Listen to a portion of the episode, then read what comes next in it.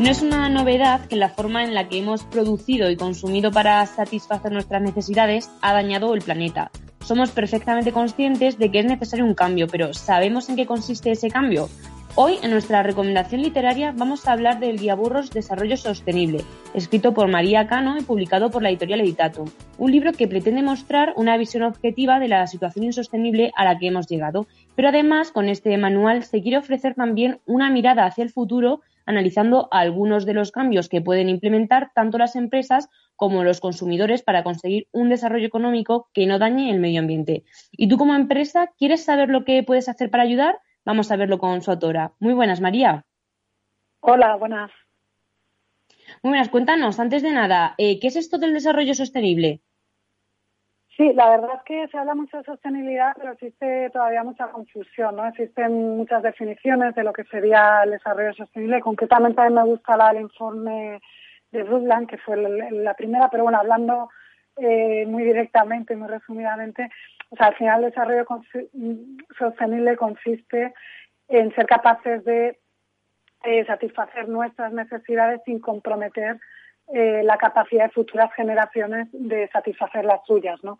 Entonces, bueno, esto puede llegar a ser muy muy subjetivo. Al final, lo que estamos hablando, eh, sobre todo, es de, de recursos naturales limitados, estamos hablando de contaminación y estamos hablando de residuos, ¿no? Es decir, eh, si nosotros para desarrollar nuestra actividad seguimos dañando el planeta de la forma que lo estamos haciendo, no seremos capaces de dejar a futuras generaciones la oportunidad de, mm, de satisfacer sus eh, necesidades, ¿no? Por tanto, cuando hablamos de desarrollo sostenible, pues tenemos que tener en cuenta eh, en esas futuras generaciones, ¿no? O sea, realmente eh, poder desarrollar eh, nuestra actividad económica eh, sin afectar, digamos, a, estas futuras generaciones, ¿no? La capacidad de futuras generaciones.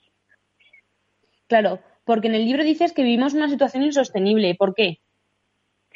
Porque, bueno, lo que me pretendía con el libro de alguna manera concienciar, ¿no? Porque sigue habiendo mucho debate en torno a la sostenibilidad, ¿no? Eh, pero, pero lo que quería de alguna manera es dejar patente que no es sostenible, ¿no? O sea, que si seguimos consumiendo la manera que, hemos estado consumiendo y produciendo la manera que, lo hemos estado haciendo, pues indudablemente eh, no vamos a dejar esos recursos eh, naturales a futuras generaciones, vamos a dejar un planeta contaminado y lleno de residuos, ¿no?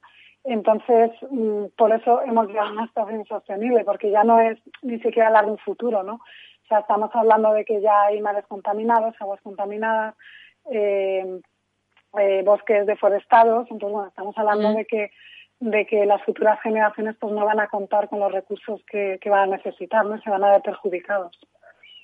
Claro. ¿Y hay muchas empresas que están implementando ya medidas para ayudar al medio ambiente?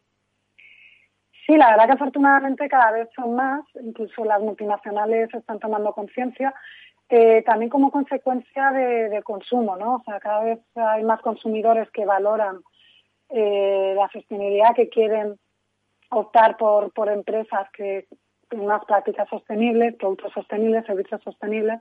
Entonces, esto lo que está llevando, está forzando a, muchas empresas a, cambiar la forma en la que han estado trabajando. Mm.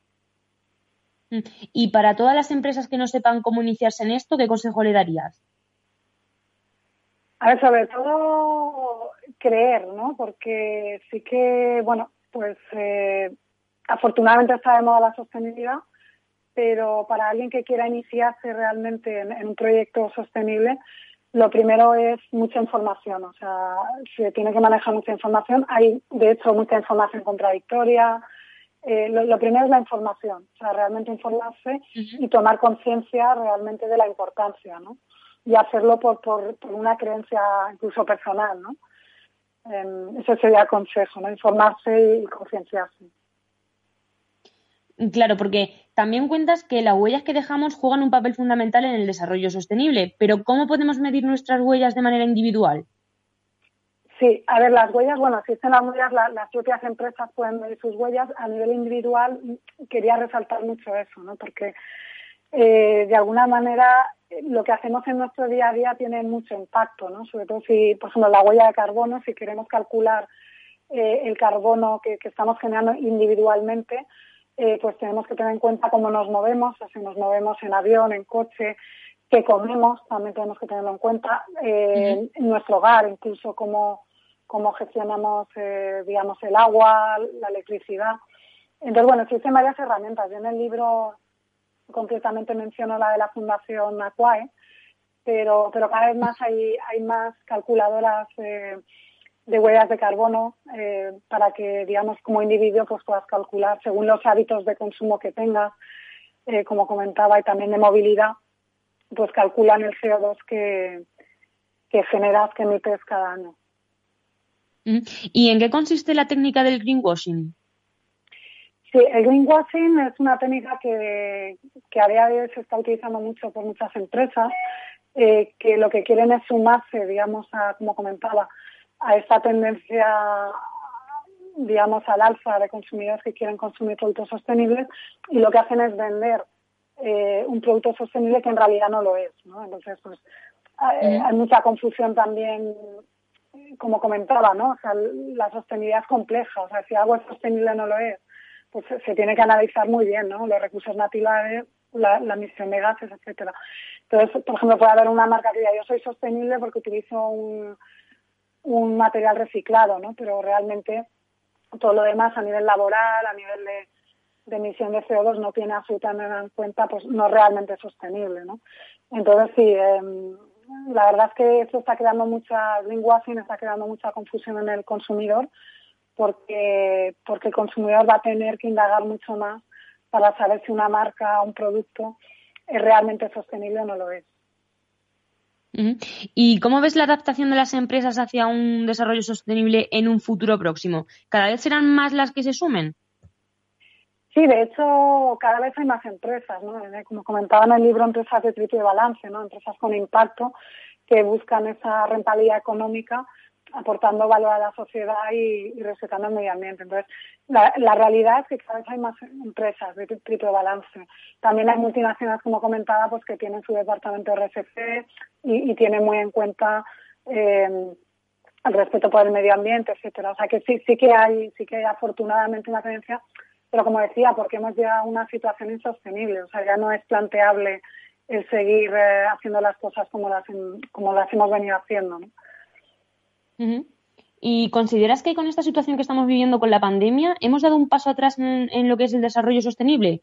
¿Más uso de plástico o cómo lo ves? Pues la verdad es que hay una mezcla, estoy una, una mezcla, ¿no? Porque por un lado sí que veo consumidores que están tomando conciencia, por ejemplo, el Made in Spain, ¿no?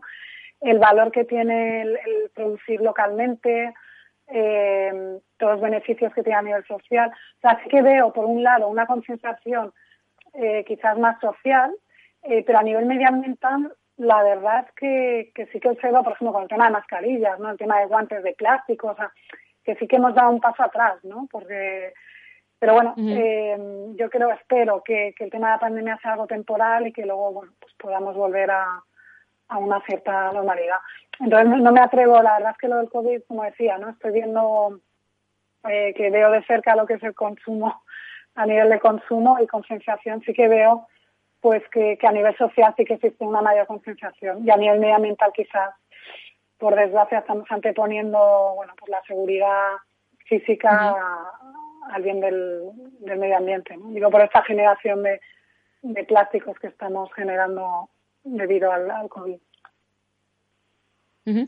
eh, pues nada, María Cano, autora del Guía Burros Desarrollo Sostenible, muchísimas gracias por estar con nosotros y por tus consejos. Nada, muchas gracias a vosotros.